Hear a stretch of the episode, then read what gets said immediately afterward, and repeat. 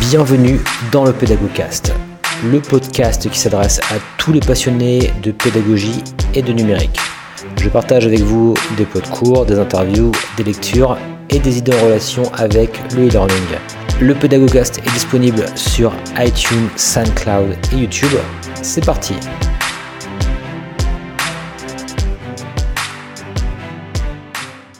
Bonjour à tous et bienvenue dans ce nouvel épisode du Pédagogcast. Alors euh, j'accueille aujourd'hui deux étudiants, c'est le deuxième groupe en fait que, j'accueille et je les accueille euh, aux Horizons à Rennes. Et euh, donc on va faire ensemble un podcast finalement, toujours sur la, question de l'hybridation, puisque donc comme je l'avais dit même précédemment, c'est vrai que ce podcast, c'est notamment dans le cadre d'un cours avec des étudiants donc de, de Master 2. Et euh, leur exercice, quelque part, c'est donc euh, d'étudier, alors que ce soit un article, un livre, peu importe, d'étudier donc euh, un objet, entre guillemets, et, et avec moi, ben, de faire un podcast sur cette thématique, donc tranquillement, en discutant, voilà, un petit peu de manière un petit peu informelle, avec un petit peu un, plan, évidemment, un suivi. Et donc j'accueille eh bien donc François et Nolwenn. Bonjour François. Bonjour à tous. Et bonjour Nolwenn. Bonjour. Donc, eh bien, voilà, je suis merci hein, d'être, de vous être déplacé euh, donc pour euh, ce podcast. Et euh, donc aujourd'hui, vous avez choisi en fait un article. alors, ce qui est assez rigolo, on en parlait juste avant, c'est que c'est un article qui date un petit peu, un article de recherche qui date un petit peu, mais c'est d'autant plus intéressant aussi de voir que les problématiques d'avant finalement bah, finalement, il y a encore beaucoup de choses aujourd'hui bah, qui sont en lien finalement avec ces problématiques qui étaient déjà existantes avant et notamment beaucoup de dispositifs auxquels on, qu'on va aborder hein, dans, l'hybridation, parce que donc ça concerne vraiment donc la thématique de l'hybridation. Alors déjà, est-ce que vous pouvez déjà peut-être avant de, commencer, euh, peut-être vous présenter rapidement, comme ça, ça, on va se faire un petit tour de table. Alors François, tu peux commencer peut-être? Euh, donc François, moi je suis euh, étudiant donc en master de TEF, d'où ma présence ici. Je suis euh, étudiant en reprise d'études euh, avec un parcours qui oscille un petit peu entre euh, le monde de l'éducation et celui du spectacle vivant. Et aujourd'hui, je suis en stage au sein d'une structure qui s'appelle le Jardin Moderne à Rennes et qui est une structure où il y a un organisme de formation dans le champ des musiques actuelles. Donc voilà, j'ai réussi à, relier un petit peu les, les deux points, on va dire. D'accord. Et Nolwenn, non euh, Donc oui, euh, moi je m'appelle Nolwenn, je suis aussi étudiante en Master 2 euh, comme François. je suis cette année en apprentissage au rectorat de Rennes et je suis aussi en reprise d'études, même si ça date un petit peu, ça fait 4 ans que je suis en reprise d'études, mine de rien. et donc j'ai un parcours un petit peu atypique puisque je me suis arrêtée pendant 6 ans pour créer ma propre entreprise et j'ai décidé il y a 4 ans de reprendre mes études là où je les avais arrêtées, c'est-à-dire en licence 1. D'accord, super. Intéressant, bonne initiative. Euh, parfait, bah, donc du coup on, est parti tranquillement. Alors l'article que vous avez sélectionné, donc euh, quel est déjà le titre de, cet article donc Alors le titre de cet article c'est la difficile articulation du présentiel et de la distance dans le cadre d'un cours hybride en master. Donc on est bien, euh, on rentre vraiment dans, le vif du sujet de, de l'hybridation et c'est vraiment un article qui, pose la question de de, bah, de l'articulation présentielle, distance, donc euh, qui est vraiment sur du euh, comment ça fonctionne techniquement. Euh, et du coup. alors, ce qui est intéressant, c'est donc que ça date de 2008. Hein. Ouais, alors c'est ça. Alors, faut savoir que moi, là, je terminais mes études d'ailleurs de Master 2 pour la petite histoire, et c'est vrai qu'à ce moment-là, c'était euh, quelque part très innovant de parler d'hybridation. Enfin, je sais pas ce que vous en pensez par rapport à ça, mais... Bah, c'était en 2008 très innovant euh, de parler d'hybridation. Dans le texte, il, dit que les premières recherches euh, datent de 97 sur les cours d'hybridation. Donc finalement, déjà à l'époque, ça avait 10 ans, et 10 ans plus tard, on voit que on n'est pas loin d'être au même point dans beaucoup de euh, bah, beaucoup de cursus universitaires notamment. Euh, et, nous, en fait, si on a choisi cet article-là, c'est aussi parce que bah, il fait écho à notre propre situation en, tant qu'étudiant en Master TEF. Et euh, enfin, on va le voir, hein, je pense qu'on va le dérouler dans, dans tout le, podcast. Mais il y a, y a plein de choses qui sont dites dans cet article qui font vraiment bah, enfin, écho, oui, comme je disais tout à l'heure, euh, à, ce qu'on vit euh, aujourd'hui, où les conclusions sont à peu près les mêmes, et comme quoi ben, l'article il a 10 ans, les usages ont un petit peu changé, mais ils sont tellement variables entre une personne et une autre, une structure à une autre, que ben, en fait, l'article, il, est toujours moi je trouve en tout cas d'actualité. Après c'est vrai qu'en termes de temporalité, c'est ce que je disais également dans le podcast précédent que j'ai enregistré avec des, avec des collègues également à, vous, il euh, ne faut pas oublier que même déjà on parle aujourd'hui de classe avancée ou d'hybridation, mais comme, comme, tu dis, c'est des choses qui existent quand mm. même depuis un sacré bout de temps et je, je prends toujours cet exemple-là.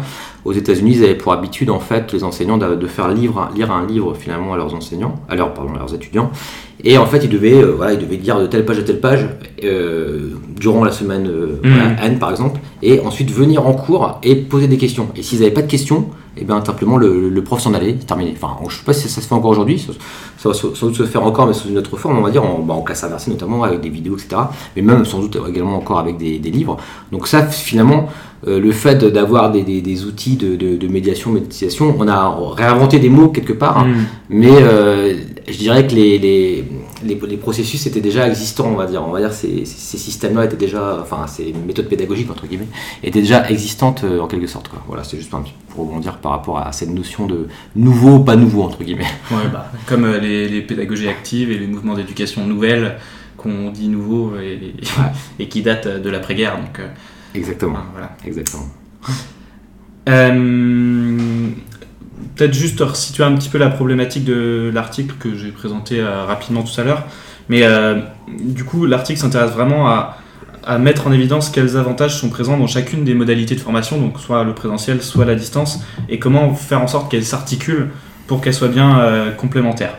Donc, et encore une fois, là, c'est quelque chose qui est très actuel puisque c'est des questions que se posent toujours les, enseignants, les formateurs quand ils vont mettre en place une formation hybride et notamment ce que Nolwenn et moi on se pose aussi comme question quand, quand on travaille sur un autre cours qu'on a avec vous qui, s'appelle ah le cours euh, créativité. Exactement, ouais. Voilà. Euh, je vais peut-être te laisser présenter du coup euh, l'auteur. Ouais. Donc l'auteur s'appelle Thierry Soubrier.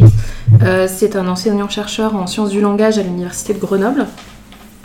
Alors, ce qui est un petit peu intéressant pour moi, c'est que mon cursus avant, j'étais justement en licence sciences du langage, parcours FLE. Euh, ce monsieur enseigne le FLE euh, notamment. Euh, enfin, travaille sur le, le, FLE. Donc le FLE, c'est le français langue étrangère. c'est une des, des, comment dire, des spécialisations de la, science du langage. donc il fait partie notamment d'un collectif de chercheurs qui s'appelle le réseau Keros, qui est un collectif pluridisciplinaire qui s'intéresse à l'approche sociocritique du numérique en éducation. donc pour rebondir sur ce qui a été dit précédemment, sur le fait que l'article est un petit peu vieux, mhm. mais malgré tout, il euh, s'intéresse à des choses assez actuelles, euh, c'est que dans les situations qu'il a décrites de euh, son expérience en cours avec des enseignants, avec des étudiants, pardon, en master, en master de sciences du langage, j'ai retrouvé des choses que j'ai vécues moi en licence il y a deux ans. Donc je trouve ça assez drôle aussi d'arriver à faire le comparatif entre des situations qu'il décrit et des choses que j'ai vécues il y a trois ans qui finalement sont pas sont pas si si lointaine que ça. D'autant qu'effectivement, le dispositif, donc euh, tu en, as parlé un petit peu avant François, c'est euh, un dispositif pour des masters en FLE, c'est ça, hein, qui, donc ils ont mis en place un dispositif hybride dans le cadre d'un cours qui tourne autour du, numérique, on va dire, et de l'enseignement et de la pédagogie. Donc, euh, ok. Dans le cas de ma licence, moi, donc c'était une licence de FLE à Caen, on avait un cours qui s'appelait justement ingénierie pédagogique et qui introduisait le blended learning, euh, l'apprentissage à distance, les TIS, etc. Euh, auprès des futurs euh, enseignants de FLE. Voilà. D'accord, ok, très bien.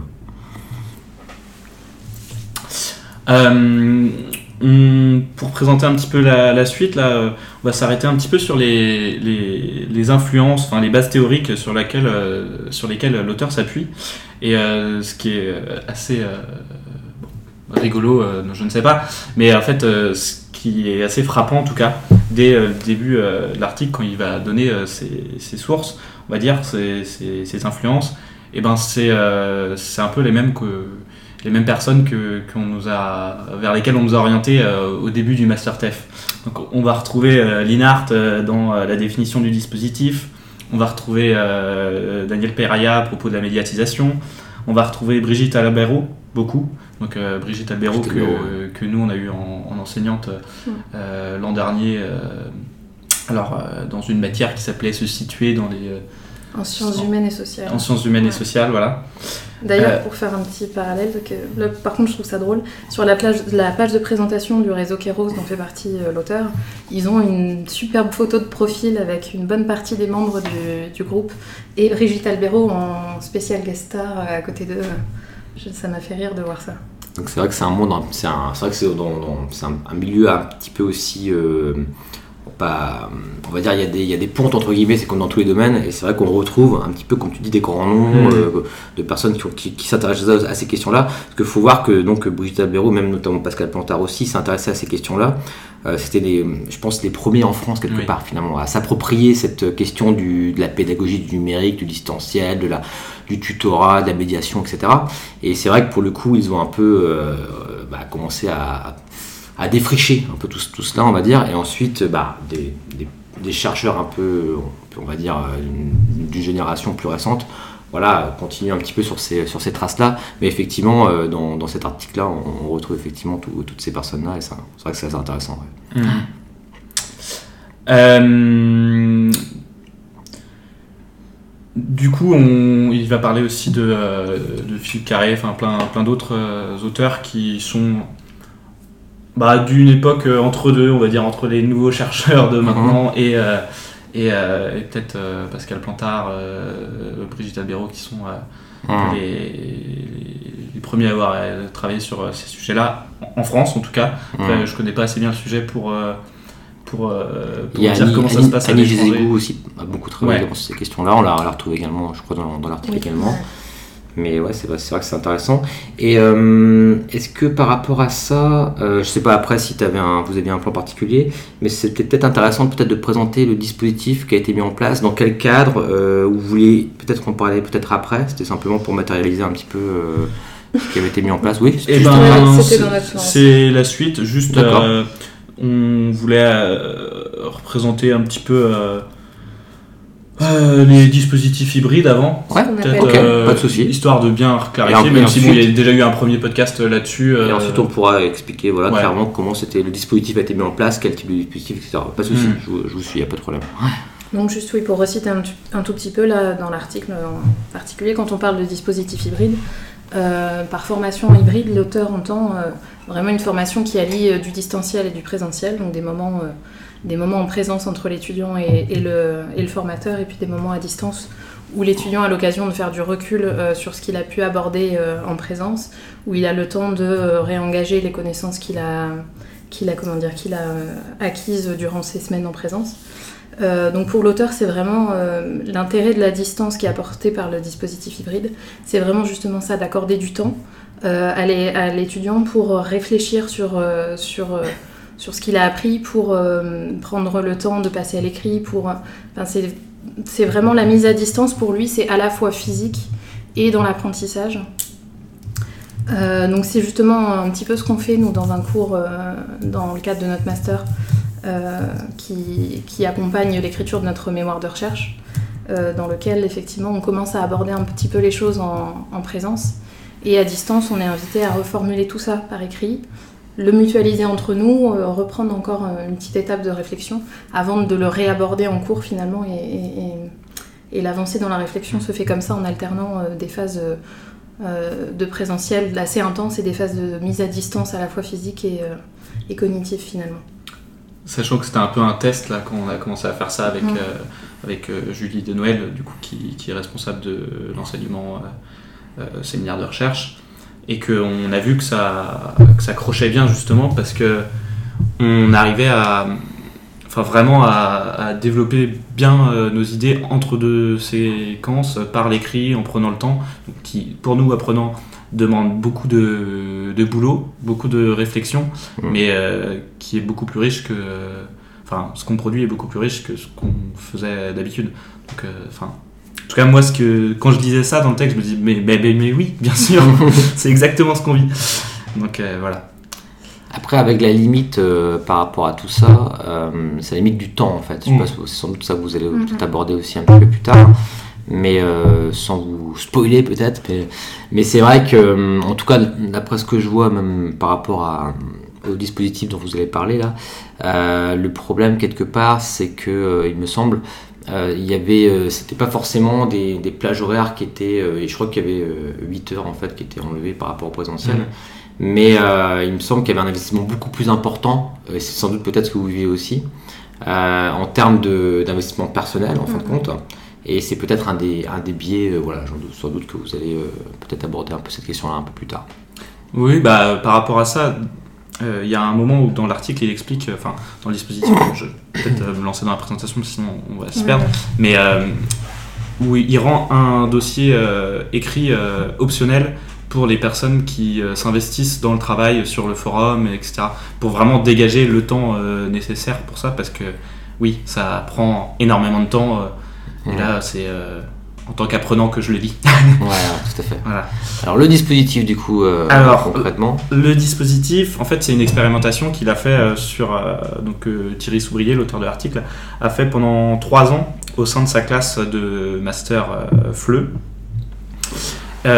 où du coup il a mis en place des, bah, des cours avec un petit peu de présentiel pour euh, lancer un travail sur, euh, sur des notions, sur, euh, sur des réflexions à propos de l'usage des technologies en classe, et ensuite avec des, des, missions en fait à réaliser à distance, notamment à travers bah, le forum, l'outil forum dont je parlais. Donc, je pense que j'imagine que c'était sur la plateforme Moodle qu'il devait faire. Euh, Alors justement, c'est ça qui est intéressant aussi par rapport à l'époque, c'était Dokeos finalement. D'accord. Dokeos qui était très utilisé et Moodle qui commençait à émerger. Mais effectivement, aujourd'hui, euh, c'est là sur du Moodle parce que c'est devenu un petit peu la, plateforme, on va dire, dans l'enseignement supérieur. Mais voilà, c'était du Dokeos à l'époque. Pour, pour, ce, le Dokeos qui aujourd'hui est plutôt sur un modèle économique avec des, entreprises pour information mhm. et euh, qui est moins sur le côté institution, euh, enseignement supérieur, etc. D'accord, ouais. Moins de comité libre. Et... Mhm. Ok. Et euh, du coup, euh, donc il y avait plusieurs exercices dont il parle, et euh, notamment pas mal d'exercices qui visaient à développer des, des capacités, enfin dire métacognitives, où les apprenants étaient mis en situation d'écrire sur leur apprentissage. Et donc qui travaillaient plus que simplement le contenu du cours, mais qui réfléchissaient à comment eux ils apprenaient et, et du coup ils se sensibilisaient en fait à ces outils-là en comprenant ce que ça, ce que ça transformait euh, pour eux. C'est encore une fois un petit peu une mise en abîme. Mhm. Et donc après euh, cette expérimentation-là, lui, il l'a analysé euh, avec bah, son, son bagage d'enseignant des sciences du langage et la typologie de l'autonomie de, Brigitte Albero. Alors du coup concrètement je crois que c'était un cours de 24 heures à la base, il me semble de mémoire, et il y a 8 heures qui ont été dégagées finalement. Euh, et à la place de ces 8 heures-là en présence, qui étaient en présentiel avant, finalement, hmm. ils ont mis en place le dispositif à distance sans formaliser, ceci dit, le plage horaire. Ça, c'est intéressant aussi. Il n'y avait pas forcément de plage horaire de formaliser, mais au-delà de ça, il y avait par contre un tutorat euh, qui avait été, euh, qui était optionnel pour le coup, hein, d'après ce que j'ai, ce que j'ai lu, sur des aspects informatiques. à l'époque, il parlait plus d'ordinateur. D'ailleurs, ils, ils, hmm. le terme ordinateur plutôt que numérique, c'est assez intéressant. Euh, où, ah, il parle d'informatique beaucoup, plutôt que numérique. Aujourd'hui, on parle même de digital, vous voyez comment ça évolue aussi en quelques années. Et, euh, il y avait également des, tutorats plutôt euh, pédagogiques, entre guillemets, qui étaient optionnels également. effectivement, voilà un peu le, pour, dresser un peu hmm. un portrait, on va dire, de, du dispositif. Effectivement. donc pour reprendre un petit peu sur le dispositif en lui-même, je vais faire justement un petit parallèle avec avec ce que j'ai vécu en licence, il y explique en fait que dans le cadre du master, le cours que lui assure, c'est un cours de, comment dire, sensibilisation à l'usage des technologies dans l'apprentissage du français langue étrangère. Et il y explique qu'en fait, euh, un des enjeux de son cours, c'est justement de casser les représentations que peuvent avoir les étudiants sur les technologies en éducation et la, peur quelque part que les technologies ne remplacent les enseignants, mmh. euh, ne prennent une place trop importante en classe, etc. Et on pourrait se dire que l'article a 10 ans, effectivement, il y a 10 ans, les gens pouvaient avoir cette peur et que 10 ans après, les, représentations ont changé. Euh, je peux là témoigner que pas tout à fait, et que en tout cas en FLE c'est encore un petit peu sensible. Donc j'ai souvenir en licence d'un accrochage assez vif avec une autre euh, étudiante avec laquelle essayé de parler euh, de mon expérience en tant qu'étudiante d'apprentissage à distance et que ça a quand même des avantages. Que, voilà. Et elle était fermement persuadée que l'apprentissage à distance n'avait pour seul objectif que de remplacer les enseignants en présentiel.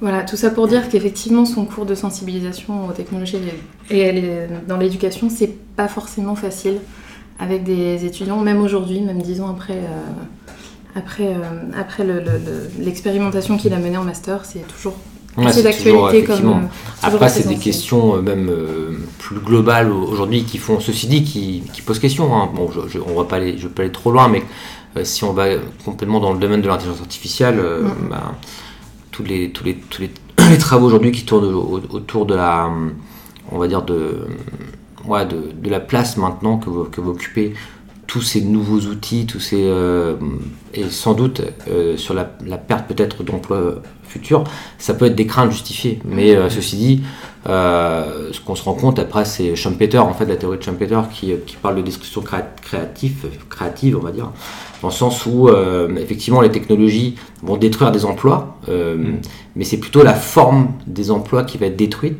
pour faire émerger d'autres emplois de enfin en fait plutôt enfin c'est vrai que souvent moi le que j'ai tendance à essayer de dire aux, enseignants qui peuvent avoir cette crainte là c'est plutôt qu'au-delà du fait que le à la limite je dirais presque oui effectivement votre métier aujourd'hui d'enseignant va peut-être disparaître ou peut disparaître mais pour être changé par un autre métier qui sera à cheval, on va dire. Et, là, on peut parler justement plutôt d'un métier entre l'accompagnement, le tutorat, le coaching, l'enseignement. C'est un petit peu maintenant euh, autour de ça que, tourne la, valeur ajoutée finalement d'un enseignant, parce qu'il n'est plus autant, on va dire, dans le contenu, même si c'est encore important. Mais c'est ouais, effectivement plutôt une transformation des, des métiers. Et c'est vrai que d'un côté, cette personne n'a pas tort quand elle te dit que ça va euh, impacter les, son métier d'enseignante tel qu'on le connaît aujourd'hui, parce que c'est vrai, c'est la vérité. Aujourd'hui, bah, faire, moi, moi je m'occupe de MOOC, bah, dans, mes MOOC, mes enseignants, ils sont en vidéo. Mm. Et, euh, et, puis bah, moi, je fais du tutorat, et oui, ils font du tutorat, en fait. Donc euh, clairement, ça a complètement changé leur, leur, posture. donc c'est quand même la vérité, malgré tout. Mais ceci dit, ces métiers-là de tutorat ou de facilitateur, de médiateur n'existaient pas non plus avant. Donc ça fait émerger de nouveaux métiers. Donc c'est vrai que voilà, c'est simplement effectivement une transformation, et... mais c'est des grands débats, effectivement, des grands débats. D'ailleurs, je vous invite à. C'est le livre de Bernard. Euh, là, attends, c'est le travail. Euh, L'emploi est mort, vive le travail, ou le tout. Ouais, ça. c'est de, un, Bernard de. Euh, Bernard Stiegler, voilà. Un, livre assez connu dont vous avez sans doute entendu parler aussi, qui aborde un petit peu ces questions-là également. Et ça, ça, fait complètement écho à, ce que tu dis et à ce que j'ai lu également, effectivement, dans le texte de, de, l'étudiante qui, qui pour elle, euh, ne voyait dans, le, dans, la, dans le, la robotisation, elle parlait de robotisation, que la, la fin des, enseignants en fait. Donc c'est effectivement des grandes questions. Bah après, il y a, une autre représentation négative du numérique qui est, qui aussi le, tout ce qui est euh, numérique. Enfin, bon, là aujourd'hui, hier, euh, c'était pas dans l'article dit numérique, mais où c'est vu comme des outils de contrôle et de surveillance. Et, où, et c'est une des craintes qui est soulevée dans l'article qui disent bien que que euh, l'appropriation euh, de ces outils-là fonctionne bien par les étudiants à partir du moment où ils les voient comme des outils positifs au service de l'apprentissage et non pas comme des outils de contrôle de est-ce qu'ils ont bien fait euh, les tâches qui leur étaient demandées. Et du coup, il y a une bascule très importante dans, dans, la, enfin, dans la représentation qu'on peut avoir de l'outil. Entre est-ce que c'est c'est quelque chose qui est là pour me contrôler, pour vérifier que j'ai bien fait les choses et que je rentre bien dans, dans, dans les tâches qui me sont assignées, ou est-ce que c'est quelque chose qui justement est plutôt un outil émancipateur pour que j'aille un peu plus loin. Et bon, du coup, c'est vrai que, bah, comme euh, pour les questions d'emploi, ça, ça, pose des questions un peu idéologiques et, et, ça pose des questions sur comment nous, on déploie ces outils, pourquoi on le fait, et, et notamment, enfin, euh, je pense, euh, l'année dernière, j'avais fait un, sujet de, de, recherche avec des collègues sur sur l'usage de la plateforme Moodle euh, au sein d'un lycée à, Lorient, que je ne citerai pas, euh, et où, euh, quand les, collègues faisaient des entretiens, ils se sont quand même vus cracher au visage non au flicage des, des, élèves, on ne veut pas de Moodle dans l'établissement. Donc c'est bien qu'il y a cet aspect-là qui, qui, est toujours prégnant ah dans les. ça c'est sûr, mais de toute façon c'est c'est un phénomène social normal, je dirais, dans le sens où dans n'importe quelle institution ça va arriver. Par exemple, si je prends l'exemple, moi, d'un plus récemment à l'IMT Atlantique, euh, on a un robot aujourd'hui de télé. Euh, non, c'est pas un robot de téléprésence. Enfin, c'est un, c'est un robot en fait qui permet de faire qui, qui se promène en fait avec simplement un écran et Mhm. on peut comme ça euh, communiquer un petit peu en visio de manière quasiment humaine on va dire on peut on peut le guider à distance dire à la personne bah suis-moi et puis hop on avance avec le robot on va dans une salle par exemple et euh, et il y a tout un protocole qui est, qui est aujourd'hui mis en place pour que ce soit euh, accepté mais alors parce que les, syn- les syndicats aussi, bah, ils voient aussi des problèmes au niveau de la vie privée, euh, comment est-ce qu'on va le... Donc en fait, ça, faut bien, faut bien, faut pas être idéaliste en fait là-dessus. Et moi, j'ai tendance à être plutôt du côté des, allez, on y va, on, on innove entre guillemets, on teste, c'est pas grave, etc. Enfin, après, je suis plutôt comme ça. Je suis, mais ceci dit, euh, aussi les- l'actualité me fait parfois revenir en arrière et me, dire, oh attention quand même, euh, il y a-. Il des choses qui peuvent être un peu, faut être vigilant quand même. Mais c'est vrai que de toute manière, aujourd'hui, c'est, ce, cet aspect-là, il est tout le temps maintenant pris en, pris en compte.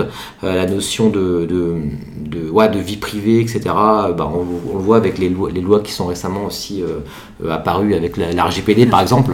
C'est vraiment maintenant, je pense que quand on met en place un dispositif, faut tout le temps penser à ce volet-là, limite en priorité presque. Euh, même peut-être dans les méthodes ADI, etc. C'est pas des choses qui sont qui étaient à l'époque euh, envisagées, mais aujourd'hui on pourrait presque imaginer euh, ADI et, et quelque chose d'autre pour l'aspect quelque part légal, vie privée, etc. Parce qu'en en fait, on se rend compte que dès qu'on, dès qu'on touche à comme ça, qu'on commence à mettre en place des choses comme ça, il va y avoir voilà, tout un pan de, des personnes qui, va, qui vont se une levée de bouclier en fait. Et après, il va falloir expliquer, il va falloir euh, avoir de la pédagogie, etc. pour, voilà, pour montrer effectivement que c'est pas le but et qu'il y a un autre but qui est recherché. Effectivement.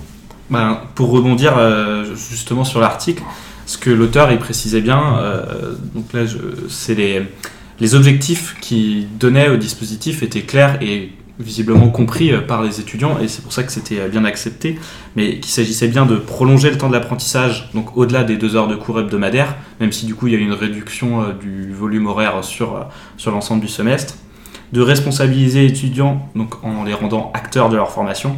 Là ça c'est un peu une, une formule bateau qu'on entend euh, tout le temps partout, qui, ne- qui a été complètement vidée de son sens, mais on, on voit bien quand même euh, l'intention qu'il y a derrière. Et après, c'était dans une perspective euh, socio-constructiviste, c'est de les amener à débattre collégialement de questions abordées lors de cours ou d'échanges autour de notions qui feraient l'objet de développement plus approfondi en présentiel. Donc c'était vraiment enrichir le présentiel grâce euh, au travail qui pouvait être fait euh, de réflexion à distance et, pour que bah, justement les, personnes aient le temps de la réflexion. Ceci, c'est effectivement c'est intéressant, mais surtout ce qui, est- ce qui est vraiment super intéressant, c'est que à la fin justement, euh, il va pointer aussi sur les, les soucis qu'il y a, Mm. ce qui a pu poser problème dans, dans, dans cette formation, dans la mise en place de cette formation. Et ça, c'est c'est vraiment super intéressant, c'est qu'en fin, en fin de compte, euh, il y avait des retours comme quoi euh, le, le distanciel était, enfin le présentiel surtout était uniquement là pour amener de nouvelles notions. Et les étudiants se sentaient un petit peu accablés, on va, enfin, comment on pourrait dire ça, ils avaient beaucoup trop quelque, quelque part de nouvelles notions à assimiler, et à distance, ils devaient donc faire euh, l'exercice de devoir assimiler ces nouvelles Mhm. notions et les appliquer dans leur euh, dossier. Ils avaient un, un- un scénario à construire, je crois. Et finalement, euh, ce qu'ils disaient après, justement, avec, avec le recul, c'est qu'ils auraient plutôt dû euh, asseoir le présentiel sur des problématiques que se posaient les étudiants au préalable. Ça, c'est super intéressant en fait. Parce que là, finalement, dans ce qu'il disait là, et là, on est en- encore une fois en 2008, voilà, il parle exactement de classe inversée finalement. Ça, Mhm. c'est la définition de la classe inversée. C'est en gros, euh, l'étudiant va, on va dire, euh, travailler justement ces, ces concepts-là, les, no- les- les concepts à distance. Et c'est ce qu'il disait qui aurait peut-être été, été plus intéressant que l'étudiant travaille les concepts à distance et qu'en présence, ce soit pas simple, ce sera, soit, soit pas du tout un cours finalement qui, euh, qui redonne un côté euh, très descendant, mais plutôt là qu'il arrive avec ses questions, avec ses questionnements et qu'on y répond en cours. Mais je pense qu'honnêtement, euh, à, cette époque-là, ça, aurait été vraiment euh, pour le coup ultra innovant dans le sens où ça se faisait pas du tout. Et, euh, et cette posture finalement de se mettre en danger quelque part avec un espèce de cours où on n'a rien préparé que l'étudiant arrive avec ses questions et puis hop c'est parti on y répond c'est pas forcément une posture qui euh, beaucoup utilisée et qui n'est Ouais. pas encore beaucoup beaucoup utilisée aujourd'hui hein. mais c'est pour le coup c'est ce- c'est vraiment ce qu'on appelle la classe inversée et je trouve ça intéressant qu'il il, il le nomme pas comme ça parce qu'à l'époque ça n'existait pas enfin ce, ce mot-là n'existait pas mais, euh, mais on voit très bien entre les lignes aujourd'hui avec le recul parce que c'est exactement ça qu'il écrivait et il disait que, voilà que si c'était à refaire peut-être qu'ils qu'ils iraient plutôt dans ce sens-là voilà, plutôt que le côté descendant et ensuite on travaille chacun dans son coin. Quoi. Donc voilà, c'est Mm. c'est assez intéressant ça aussi. Il y avait d'ailleurs le témoignage d'une de ses étudiantes euh, donc dans l'évaluation du dispositif qui expliquait qu'elle souffrait énormément de, des cours présentiels très magistraux. Elle n'avait pas l'habitude de ça dans son pays parce que c'était une étudiante étrangère. Et il y a aussi cette dimension-là en FLE qui, euh, qui, comment dire, qui rentre beaucoup en compte. Mhm. C'est qu'il y a énormément d'étudiants étrangers qui ont des, des habitudes pédagogiques complètement différentes de ce qu'on peut vivre en France. Et c'est souvent enrichissant finalement d'avoir l'avis de ces étudiants-là qui ont l'habitude d'autres modalités et qui vrai. peuvent apporter leur, euh, leur opinion. Et c'était super intéressant aussi, je sais pas si vous avez lu dans le détail le tableau à un moment donné, on voyait une étudiante euh, Russe. russe Oui, qui disait, ça ça m'a marqué aussi, qui disait euh, euh, je comprends pas, enfin j'ai eu du mal à m'adapter, parce qu'en Russie on travaille jamais en groupe, on est vraiment sur du travail individuel, et en France on travaille tout, tout le temps en groupe. J'aime bien la façon dont elle le disait, parce que c'est vrai que d'ailleurs ça c'est vrai que je sais pas si vous l'avez vécu en, en UCETIC ou en licence, etc. Mais ça a été des retours qui ont été faits aussi d'étudiants, parce qu'à un moment donné, on- je pense que quelque part le virage a été pris à 360 degrés, c'est-à-dire tout tout le monde s'est mis à dire ouais moi on va faire que du travail de groupe, on fait que du groupe, mais quelque part euh, parfois trop de groupes, euh, tout le groupe si on, veut, si, on- ouais, si on peut, si on peut dire ça comme ça. Et c'est vrai que c'était assez rigolo justement de, de, de voir le, le retour de cette étudiante-là, et que moi j'ai déjà entendu de la part de- d'étudiants euh, français pour le coup, euh, mais dans euh, mais plus récemment on va dire, parce qu'il euh, parfois, parfois quand c'est trop, enfin quand il y a à la limite que du travail de groupe et qu'il n'y a plus Mm. tout travail individuel, bah, il faut trouver peut-être une juste limite, mais là pour le coup, euh, voilà, j'avais bien aimé ce, ce témoignage-là, et c'est vrai que c'est intéressant de voir à quel point ça peut être différent d'un pays à l'autre finalement.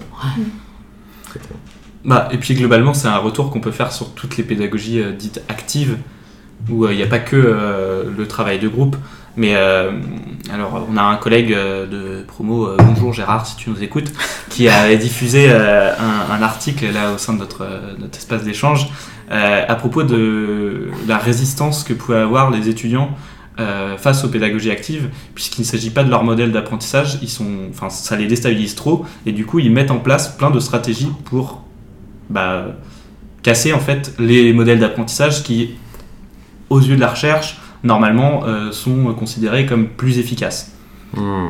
Mais du coup, qui sont dans le refus euh, de, de ces pédagogies actives, notamment dans le milieu universitaire, où du coup, bah, quand on n'a jamais été habitué à ça, ça peut, ça peut être hyper déstabilisant. hein. Enfin, on voit bien, les, comme tu disais, hein, les premiers euh, travaux de groupe, euh, souvent, ça, C'est un peu chaotique. c'est un peu chaotique, Mm. c'est un peu compliqué. Et en fait, c'est vraiment des compétences euh, différentes que de savoir travailler ensemble, que de savoir euh, aller chercher de l'information.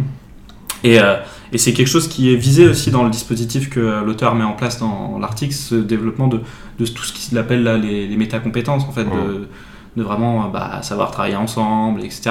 Puisque de toute façon, c'est des choses qui sont, enfin, c'est des compétences qui vont être demandées dans leur métier plus tard Mais aussi. le problème avec ça, et d'ailleurs moi je, me- je, j'ai- je me remets en question par rapport à ça aussi, euh, c'est que finalement, souvent dans un dispositif, dans un, un, un cursus, on va se dire bah quelqu'un doit l'aborder quoi. Il, y a bien, il doit y avoir un enseignant qui l'aborde.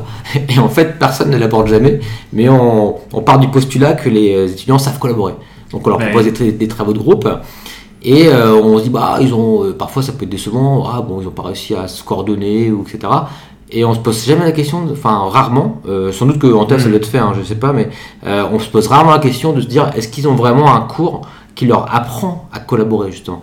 Et, euh, et là pour le coup c'est vrai que euh, bah ouais il faudrait limite vraiment une matière spécialement dédiée à ça et euh, c'est pas toujours le cas finalement. C'est un peu le parent pauvre, Mhm. je pense aujourd'hui de, bah, de- et c'est le biais peut-être dans lequel on tombe quand on met en place des, des, des Ouais, ce par projet, etc. trop vu de manière transversale et du coup euh, qu'on s'arrête jamais vraiment sur euh, On Bah, pense qu'effectivement tout va être empirique, euh, l'étudiant Mhm. en pratiquant va, voilà, va naturellement développer ses- une appétence pour ça, etc. Alors qu'il y a sans doute il y a- des méthodes effectivement pour, euh, pour, pour collaborer, pour travailler, etc. Même au niveau des outils ou même au niveau de la méthodologie.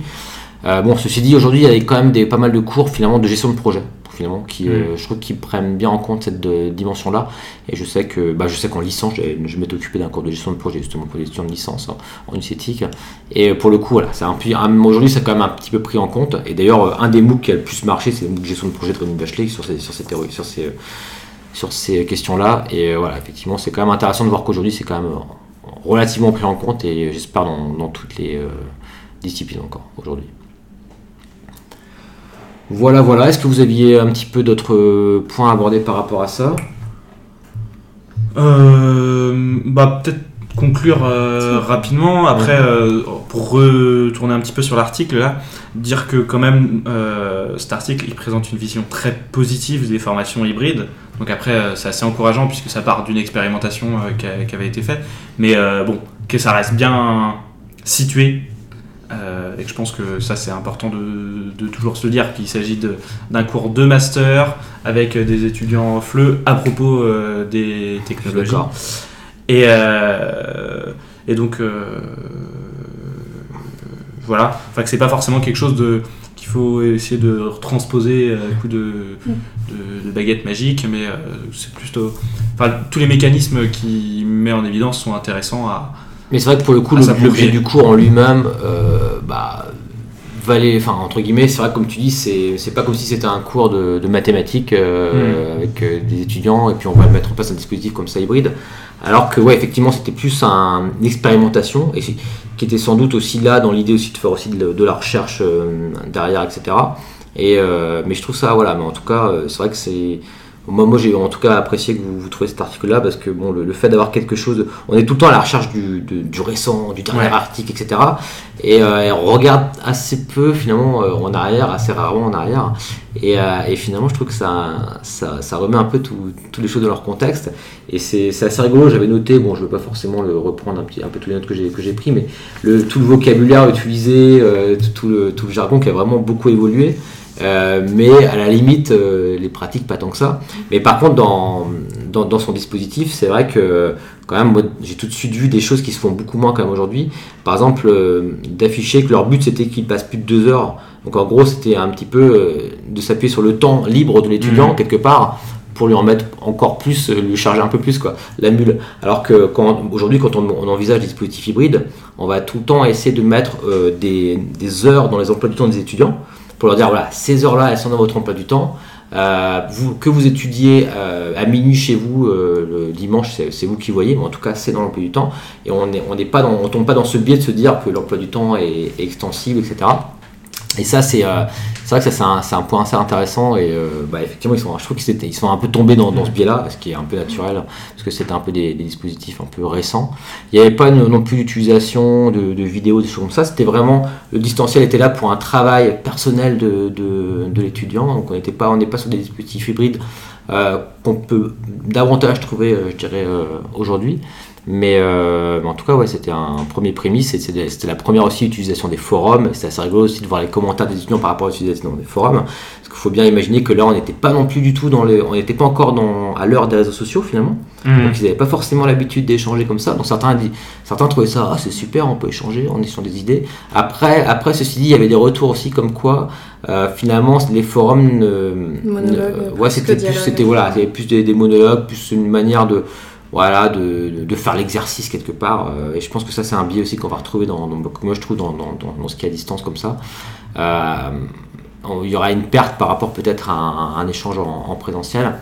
Euh, mais en tout cas, voilà, c'est vrai que pour le coup, il y a des choses qui moi m'ont marqué et je pense qu'ils n'arriveraient plus ou beaucoup moins aujourd'hui avec toute l'expérience qu'on a, qu'on a pu avoir. Et surtout, dernier point, peut-être une erreur qui avait été faite, une erreur, enfin, on va dire un petit biais également, c'était de rendre, euh, tu en as parlé un petit peu, optionnel euh, la réalisation, je crois, d'un dossier dans la mesure où ils participaient. En gros, euh, en gros ils faisaient leur, leur, leur, travail dans, dans, dans, le forum, dans les, dans les forums, dans l'espace de cours. Donc on, on, disait, bon bah voilà, t'as fait ton travail, du coup t'as pas à nous rendre quelque chose.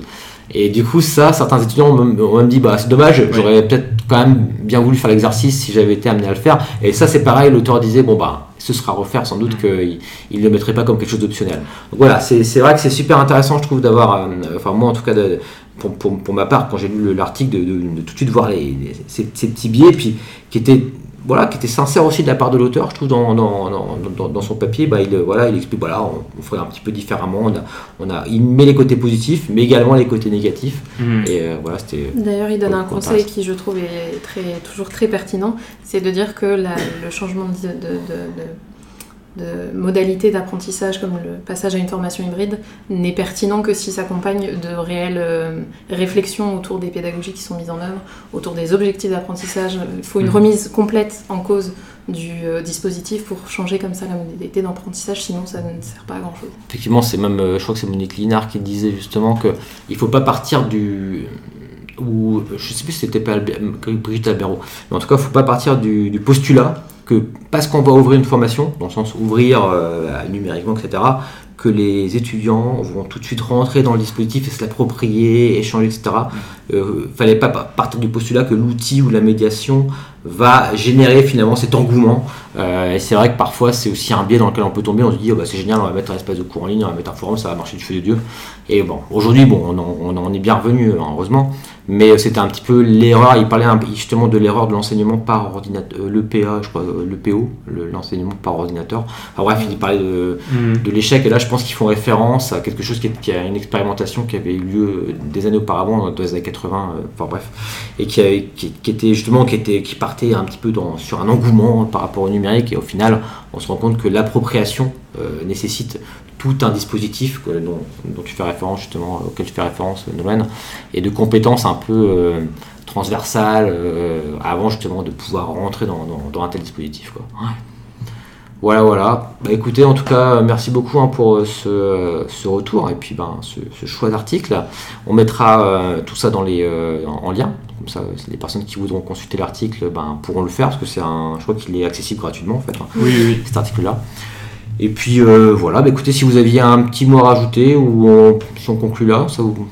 Je pense que pour ma part, on peut conclure là. On peut conclure là. On a fait à peu près bah. le tour de nos arguments. Très bien, parfait. Merci en tout cas de vous être prêté à l'exercice. J'espère que c'était plaisant. Et puis bah, je vous dis à, bientôt du coup et à très bientôt pour euh, toutes les personnes qui vont écouter ce podcast.